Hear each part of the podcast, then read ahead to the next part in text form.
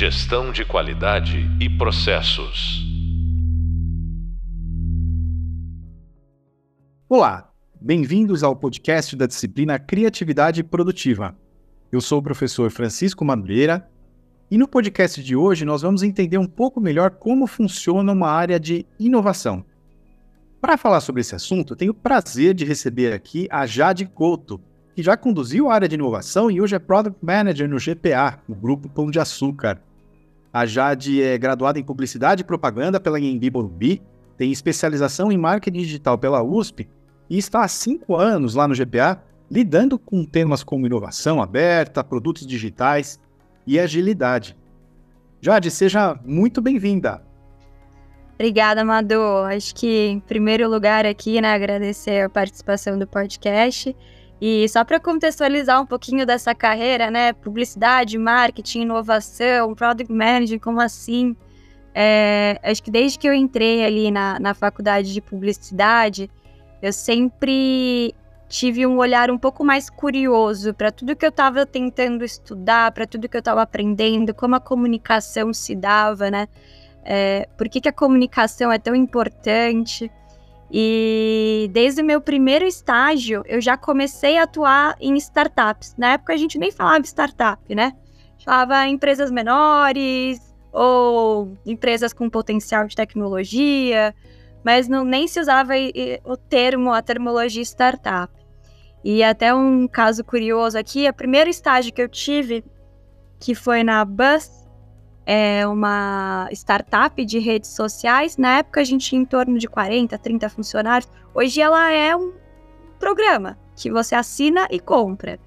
Então, o quanto, o quanto isso evoluiu e eu sempre tive isso no meu, na minha carreira. Apesar de entrar, inclusive, no Grupão de Açúcar no marketing, eu já entrei com o desafio de digitalizar as revistinhas, os panfletos que eram físicos. Então, sempre com essa vontade aí de trazer inovação para tudo que eu atuava. Que legal, tá no sangue então, né, Jade? É isso aí. Agora, então vamos lá, né? É, tem, eu acho que tem uma visão de glamour quando a gente fala de inovação. Uau, né? É aquela coisa da ciência de foguete, da NASA, né? É, agora tem o dia a dia também, e que a gente sabe que é, é aquela história, né? 95% transpiração, 5% inspiração, né? Então eu queria que você contasse um pouco como é que é o dia a dia de um profissional de inovação. Você que nessa tua trilha de carreira já esteve à frente, já trabalhou numa área de inovação e já esteve à frente de uma, né? Então, como é que funciona o dia a dia de um profissional que trabalha numa área de inovação? É, acho é muito o que você comentou, né? É, a inovação ela pode ser muito holística ou não também, né? A inovação ela também pode estar presente no dia a dia, nas pequenas coisas. E aí entra uh, essa, essa esse papel do profissional de inovação, que eu acho que ele nada mais é do que um agente de transformação, aonde ele está, né?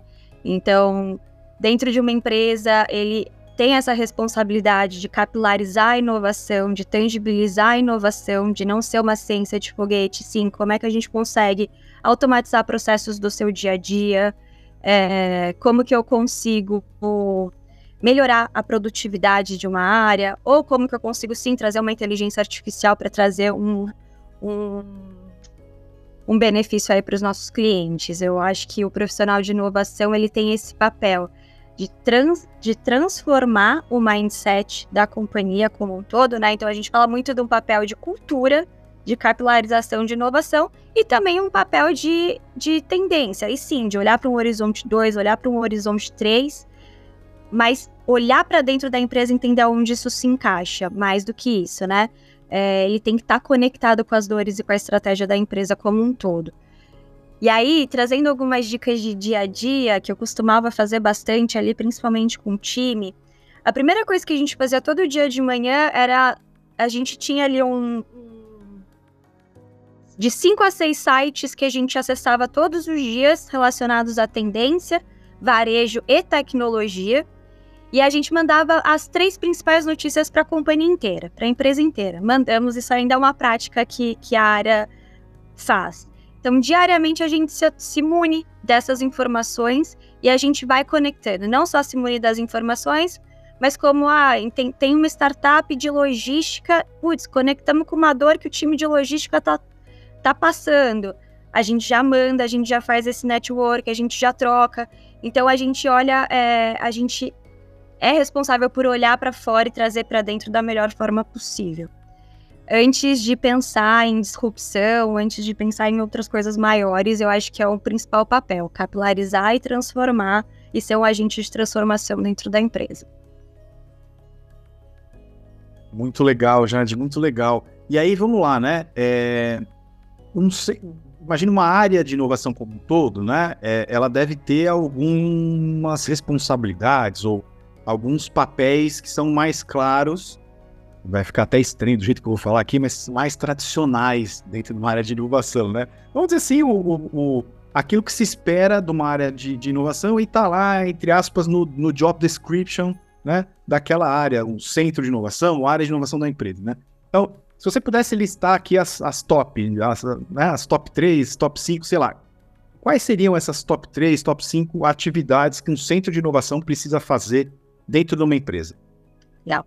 Eu, eu acredito muito em pilares, né? Quais são os principais pilares que uma área de inovação deve atuar, obviamente conectada à estratégia da, da empresa como um todo. Porque a inovação, ela necessita de sponsors.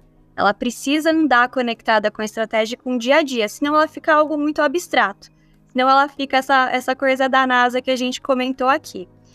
E aí, acho que os três pilares, assim, que eu acredito que são necessários para uma área de inovação, e aí a gente entra com as posições dentro desses três pilares, é primeiro a cultura, é como é que eu capilarizo e consolido uma cultura e um mindset ágil, um mindset de transformação, um mindset de teste, né? De vamos pensar pequeno, de vamos olhar para fora e ver como é que as soluções de fora conseguem nos ajudar. Isso tudo é cultura. Então existe um trabalho de cultura muito grande que a área de, de inovação ela pode atuar. Existe a frente também de negócio, que aí é o posicionamento, é o business mesmo que a gente fala, né? Como que a gente gera negócio através da inovação. E aí, quando a gente fala de geração de negócio, a gente olha muito para o ecossistema de inovação aberta. Dentro do ecossistema de, inova de inovação aberta, que a gente fala que são as startups, mas não só as startups, são as startups, são os centros acadêmicos, são empresas parceiras que conseguem colaborar e co-criar conosco. Então, dentro desse ecossistema de inovação aberta, existem duas frentes, né? A frente que a gente olha para, de fato, gerar negócio, fazer POC, fazer pilotos alinhados aos desafios da companhia, como o community, né? Como que a gente se conecta com, a, com esse ecossistema e como a gente está aberto a receber também oportunidades desse ecossistema e não só levar desafios para o ecossistema. E ambos, né, tanto a cultura quanto a geração de negócio, ela traz também, é, indiretamente ou diretamente, o posicionamento, que é o quão posicionado em relação à inovação, em relação à antecipação de tendências, a empresa está. E isso dita muito também pela área de inovação. Perfeito, Jade, perfeito. E aí, eu, eu, você falou em inovação aberta, né? Você estava falando aí em inovação aberta. Eu imagino ah, que um, um, programa de inovação aberta, ele dê um certo trabalho para montar, né? É... Porque, afinal de contas, é isso que você falou. Você precisa tanto estar tá por dentro daquilo que a empresa precisa do ponto de vista de inovação, a conexão com o negócio, né? Até para justificar essa área de inovação, ela não andar isolada, sozinha dentro da empresa, é, promover cultura e tudo mais. Uh, por outro lado, você também tem que estar tá conectada para fora, né? E aí, como é que, como é que funciona um programa, ou quais seriam os, os pilares, usando o termo que você mencionou, né? De um bom programa de inovação aberta. Como é que funciona um bom programa de inovação aberta? Legal. É, existem algumas, algumas frentes que a gente consegue atuar na área de inovação com inovação aberta. Eu vou citar algumas delas aqui, depois eu vou aprofundar um pouquinho no case que a gente tem, que é que é um case aí de sucesso, digamos assim, dentro do IGPA, que é o nosso programa de embaixadores de inovação, que tem conexão com a inovação aberta. Mas hoje, para você ter relacionamento com startup e gerar negócio, você pode participar é, de programas de aceleração. Programas de aceleração são quando você se alicia a um hub de inovação que está acelerando startups. Então, você entra como mentor dentro dessa aceleração.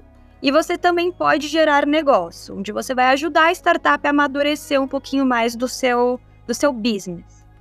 É, existe também a parte que você coloca, joga desafios para o mercado.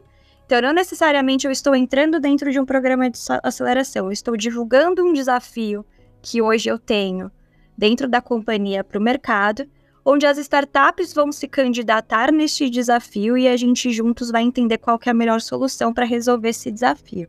É uma outra forma também de um programa. É, a, quando a gente fala em programa de aceleração, a gente entende muito um give back para o ecossistema, né? Eu estou resolvendo uma dor de negócio, mas eu estou ajudando o ecossistema de startup a acelerar, a crescer. Quando a gente fala de um, de um programa né, de desafio de negócio, a gente está falando mais em foco em business, onde a gente precisa que as startups nos ajudem a resolver uma dor latente que a gente tem hoje. E aí a gente tem também a frente, que aqui a gente atua muito, que é esse programa de embaixadores de inovação. Vou contar um pouquinho, vou fugir um pouquinho do ecossistema de inovação aberta, mas depois eu volto para ele. O que, que o GPA entendeu quando ele foi fundar a área de inovação? É, não adianta eu entrar com um programa de aceleração ou com um programa de inovação, é, de, de inovação aberta sem eu sensibilizar as pessoas da cultura de inovação aberta. Então a gente montou esse programa, que é o programa Embaixadores de Inovação. Dentro dele a gente atuava com quatro frentes, que era uma frente de conexão, como que eu ajudo esses colaboradores a se conectar entre eles, porque às vezes os desafios e as dores são comuns, independente da área.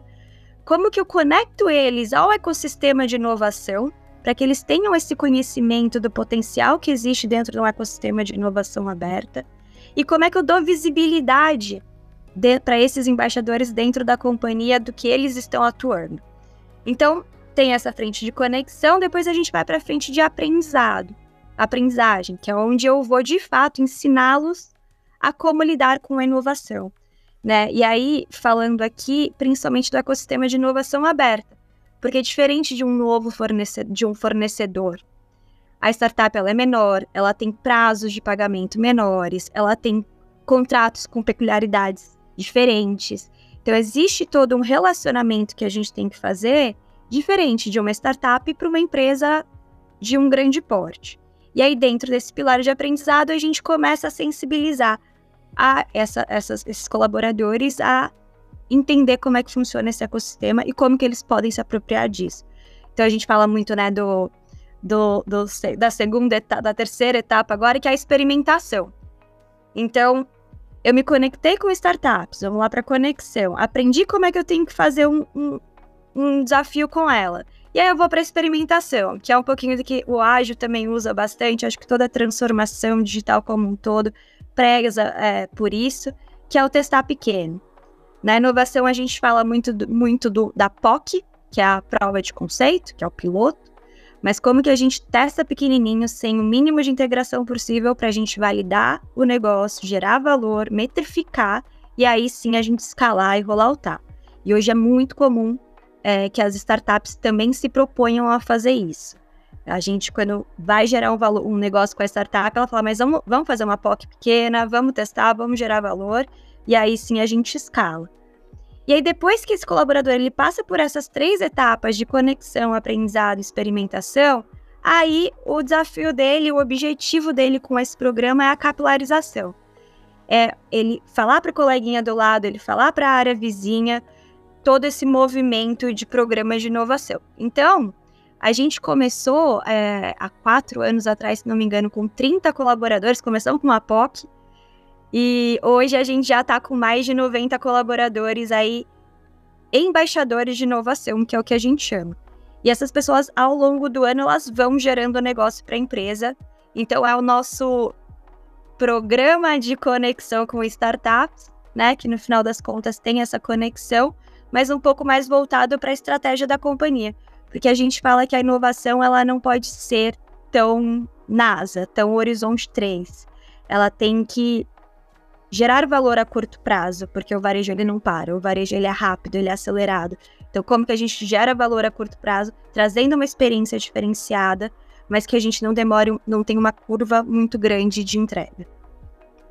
Ah, excelente, excelente. E nesse case, né, você trouxe o case dos embaixadores da, da inovação, né? É, eu gosto muito de brincar e falo que tem o case e tem o caos, né?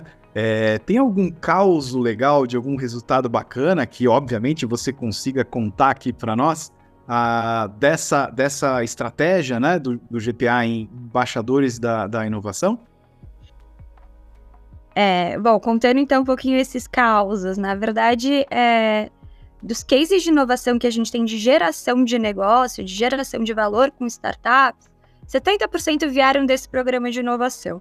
Hoje a gente tem, em média, no GPA, mais de 100 startups parceiras. E aí, essas 100 startups parceiras, a gente está falando de Foodtech, HRTech, Logtech, Martex. Então, é um ecossistema, a gente é aberto ao ecossistema como um todo, não especificamente para áreas ou estratégias é, de negócios espe específicos. A gente tem um, um case bem interessante que a gente trouxe de uma área, que era uma área de pesquisa, que tinha um grande desafio de computar o NPS. E essa área queria inovar, porque a gente tinha um NPS de 1 a 5, recomenda, não recomenda, a gente queria tentar inovar. Fizemos parceria com uma startup para fazer um teste pequeno, em cinco ou seis lojas. Startup com uma tecnologia de inteligência artificial, que tinha o like e dislike, e aí ia entendendo o comportamento do cliente. O gerente da loja tinha isso na palma da mão. Então ele começou a perceber aonde estava doendo ali dentro da loja dele, se era fila, se era gôndola, se era produto faltante. E ele começou a, a acelerar as vendas diante desse desdobramento de um NPS mais ágil na palma da mão. Foi um, projeto dentro, projeto dentro do programa de embaixadores de inovação. Fizemos em cinco lojas. Hoje ela é a ferramenta oficial de NPS da companhia como um todo. Então, para todas as lojas, para postos, estamos entrando no e-commerce com ela também. E veio de uma dor desse embaixador que, na verdade, ele não tinha dor e ele queria algo para entrar no programa e a gente ajudou ele a dentro da área dele a traçar uma dor aí bem específica. Foi algo que gerou muito resultado positivo. De novo, não é uma inovação disruptiva, mas é algo que gerou muito valor a um curto espaço de tempo. Super legal isso, né? Porque a gente fala até do, do, do Kaizen e do Kaikaku, né? Na, na filosofia de melhoria contínua japonesa, né? É, é, são pequenas melhorias incrementais ou revolucionárias. Mas as, as pequenas incrementais, elas são fundamentais também, né? E, e, pelo que eu entendi, se eu entendi direito, o programa de embaixadores ele é legal porque no final das contas ele ajuda a pulverizar a cultura de inovação pela empresa como um todo, correto? É, é, ou seja, essa cultura vai além da área de inovação em si, né? Exatamente. Tem um caso bem bacana, porque quando a gente começou a fazer e a gente foi testando, a gente foi muito cauteloso, né? Ah, vamos pegar áreas mais próximas, que a gente tem um pouquinho de conhecimento. Isso foi se expandindo, foi se expandindo, foi se expandindo, até que o time de loja pediu para fazer parte.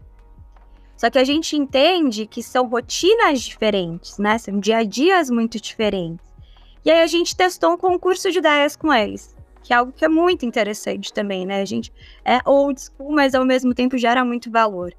E aí a gente fez um fazer um concurso de ideias para Black Friday, melhorias para Black Friday.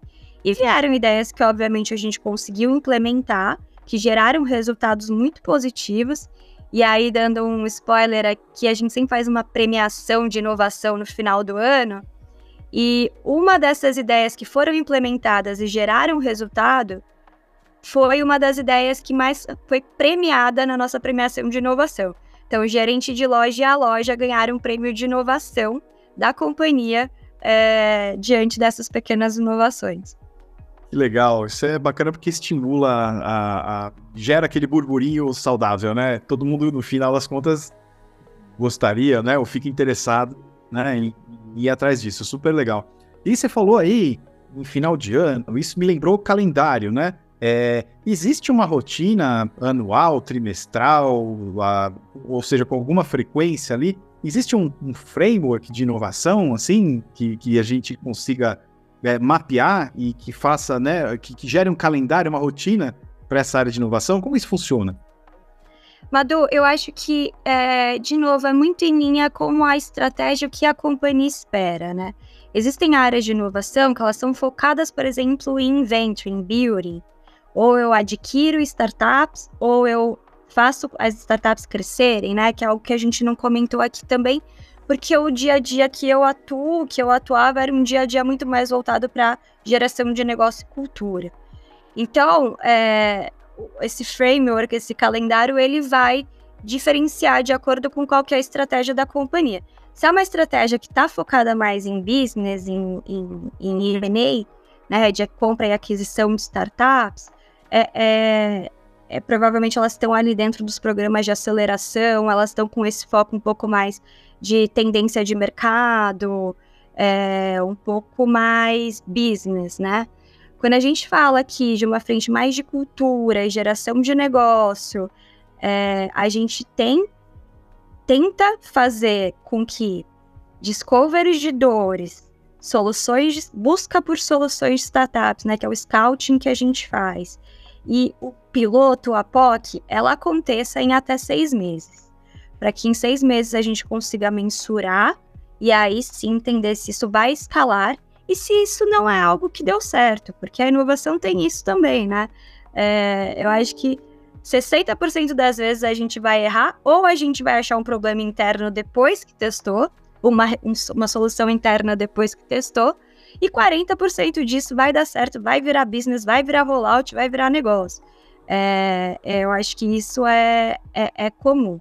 Cabe à área também entender o quanto ela pode testar e errar, o quanto é sensível isso e o quanto não a gente teve uma curva de maturidade muito grande, onde a gente começou a fazer cerca de 40 pilotos por ano, mas a gente gerava 10 rollouts, 10 negócios de fato.